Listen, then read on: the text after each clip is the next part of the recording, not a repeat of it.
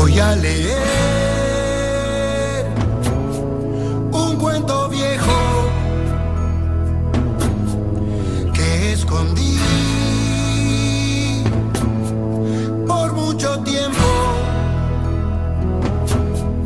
Imaginé por los dibujos era de hadas, era de brujos, migas de pan, camino largo, se las comió. Un día encantado. Renacerán. Sueños más lindos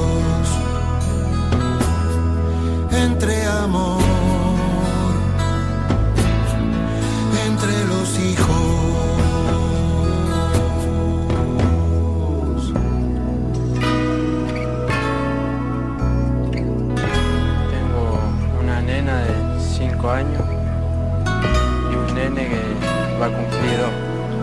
Me gustaría escribir una carta a los familiares que tengo allá en el Chaco, por ejemplo. Cada 11 de septiembre se celebra el Día del Maestro en nuestro país, pero también en toda Latinoamérica. La fecha, como todos sabemos, es en homenaje al padre del aula, Domingo Faustino Sarmiento, en el aniversario de su fallecimiento. Así quedó establecido en la Conferencia Interamericana de Educación que se celebró en Panamá en el año 1943. Sarmiento nació en las Provincias Unidas del Río de la Plata, más precisamente en San Juan, el 15 de febrero de 1811. Político, escritor, docente, periodista, militar. Fue gobernador de su provincia natal entre 1862 y 1864, presidente de la Nación entre 1868 y 1874, senador nacional por su provincia y ministro del Interior. Su mayor legado fue su lucha por la educación y la cultura de su pueblo. Mientras fue gobernador, decretó la ley de enseñanza obligatoria primaria. Como jefe de Estado, logró triplicar la población escolar de 30 a 100.000 alumnos en todo el país, además de crear numerosos establecimientos educativos, no solo escuelas, sino la Academia de Ciencias, la Universidad Nacional de San Juan, la Facultad de Ciencias Físicas y Matemáticas, la Biblioteca Nacional de Maestros, el Observatorio Astronómico de Córdoba, entre otros. ¿Qué es ser un buen maestro? Mi señorita Perla, del primer grado de la Escuela Fiscal de la Calera, que nos enseñó a ser buenas personas. Eso es una buena maestra.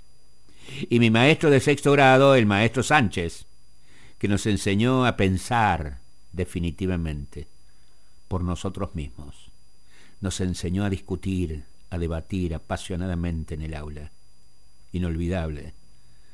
Maestro Sánchez. Ser un buen maestro significa enseñar y empeñarse en sacar a la luz lo mejor de cada alumno en particular.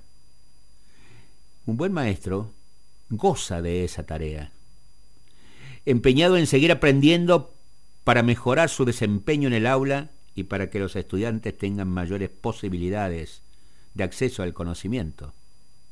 Pero sobre todo, el maestro sabe que su mayor tarea es ayudar como lo hacía mi maestra Perla y mi maestro Sánchez a que todos seamos mejores personas.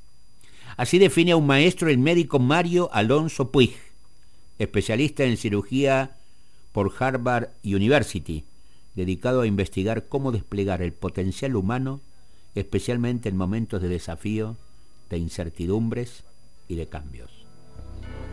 En 1951, en la ciudad de Detroit, nace un joven, un chico de color, que pronto nota lo que es la pérdida, porque siendo jovencito el padre eh, se va y se queda la madre, una mujer que no tenía estudios, una mujer que bueno, se había dedicado a cuidar de sus hijos y se ve con esta situación, con la situación de que tiene que sacar adelante una familia, se dedica a, limpiar eh, apartamentos, a limpiar hospitales, etcétera, etcétera. Y claro, cuando uno ha vivido en la ciudad de Detroit, como he vivido yo, yo trabajé en un hospital que se llama Henry Ford, en neurocirugía.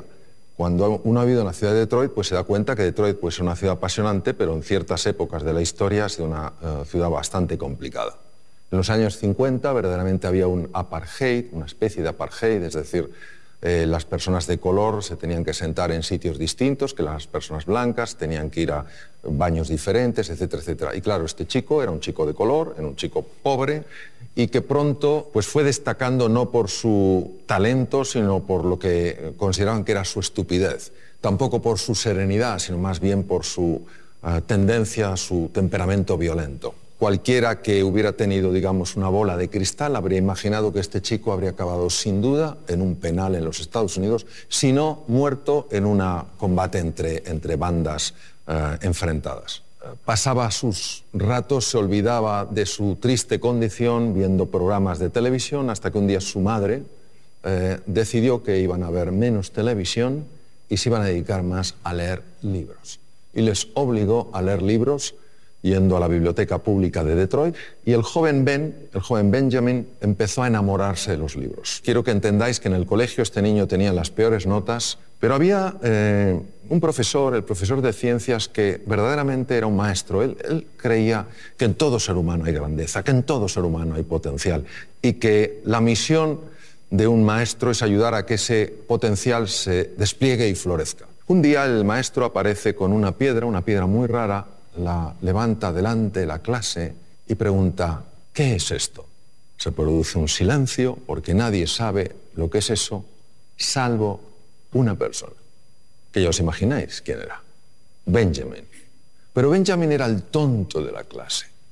La primera pregunta es por qué lo sabía Benjamin. Benjamin lo sabía porque en la biblioteca pública se había dedicado a leer libros de ciencias y por casualidad o sincronicidad, quién sabe, había encontrado libros sobre minerales y había una foto de esa piedra. Pero vosotros pensáis que el tonto de la clase se atreve a hablar? No, porque tú mismo ya matas la respuesta antes de que nazca, es imposible. Si no lo sabe el resto, mmm, tengo que estar equivocado aunque parezca que, estoy en, en lo correcto. Pero el profesor sostenía en la roca. De verdad que nadie sabe lo que es esta roca. Y tímidamente el joven Benjamin alzó la mano es muy fácil decir, venga, Benjamin, ¿cómo lo vas a saber tú? Si tú no sabes nada. Pero aquel profesor mantuvo un espíritu curioso, interesado. Él sabía que en todo ser humano hay grandeza. La buscaba. Benjamin, ¿tú lo sabes? Sí. ¿Qué es? Obsidiana. Correcto. ¿Pues sabes algo más de la obsidiana? Y vaya que si sabía el joven Benjamin. Empezó a hablar sobre la obsidiana, las temperaturas elevadísimas, luego el frío, cómo cristaliza la roca, etcétera, etcétera. Supuso un antes y un después en la vida de este chico, porque este chico recuperó la confianza en sí mismo. Creyó que era posible aprender. Creyó en sí mismo. Este chico pasó de ser el último de la clase a ser el mejor estudiante de su colegio. Hizo realidad su más profundo sueño, que era absolutamente imposible ser médico. Se convirtió en el mejor neurocirujano infantil de la historia, profesor Ben Carson. Ben Carson en 1987 hizo una operación de separar a dos gemelos siameses unidos a nivel craneoencefálico. Todas las cirugías que se habían hecho hasta aquel momento para separar lo que se llama un cráneo pago, esta malformación craneoencefálica, todas los niños habían muerto en la mesa de quirófano. En esta operación, en 1987, intervinieron 70 profesionales de la medicina y duró 22 horas. Los dos niños salieron adelante, vivieron y estuvieron bien y sanos. Él aplicó técnicas especiales de cirugía cardíaca a la neurocirugía a nadie se le habían ocurrido. En todo ser humano hay potencial, en todo ser humano hay grandeza y tenemos, entiendo, que tener esta disposición a crear espacios de oportunidad para que esas personas puedan mostrar lo que en realidad siempre han tenido y siempre tendrán, pero que no todo el mundo mostrará si no ve ese espacio de oportunidad. Hay una complicidad, la más hermosa complicidad entre dos personas, entre la maestra, el maestro, la alumna, el alumno. Hay una complicidad majestuosa cuando los que enseñan nos ayudan a descubrir y los que aprendemos estamos ávidos de saber. Hoy es el Día del Maestro. Feliz día para todos.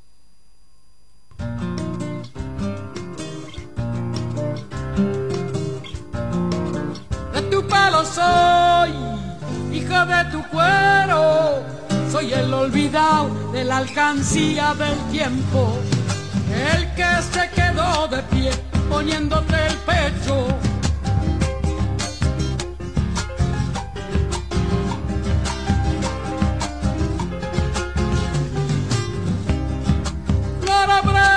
Soy, silvestre de espuma, cuando el tren se va, miro en las vías la luna, pensando tal vez mi pueblo encuentre fortuna.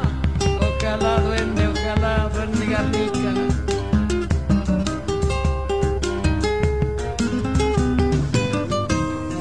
Iba fue sin show, cuando repartieron, de mí no se acuerdan, dicen que nunca me vieron. Que no soy de aquí, que ya no tengo remedio. Soy el olvidado, el mismo que un día se puso de pie, tragando tierra y saliva. Camino hacia el sol para curar las heridas.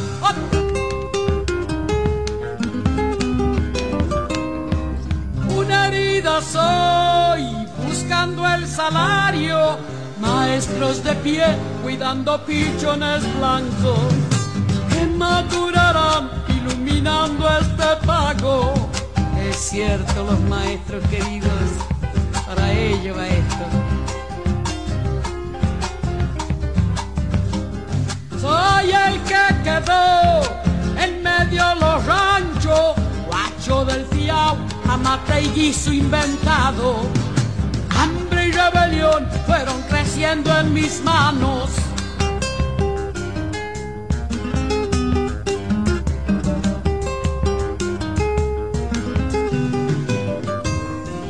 No quiero de más, quiero lo que es mío.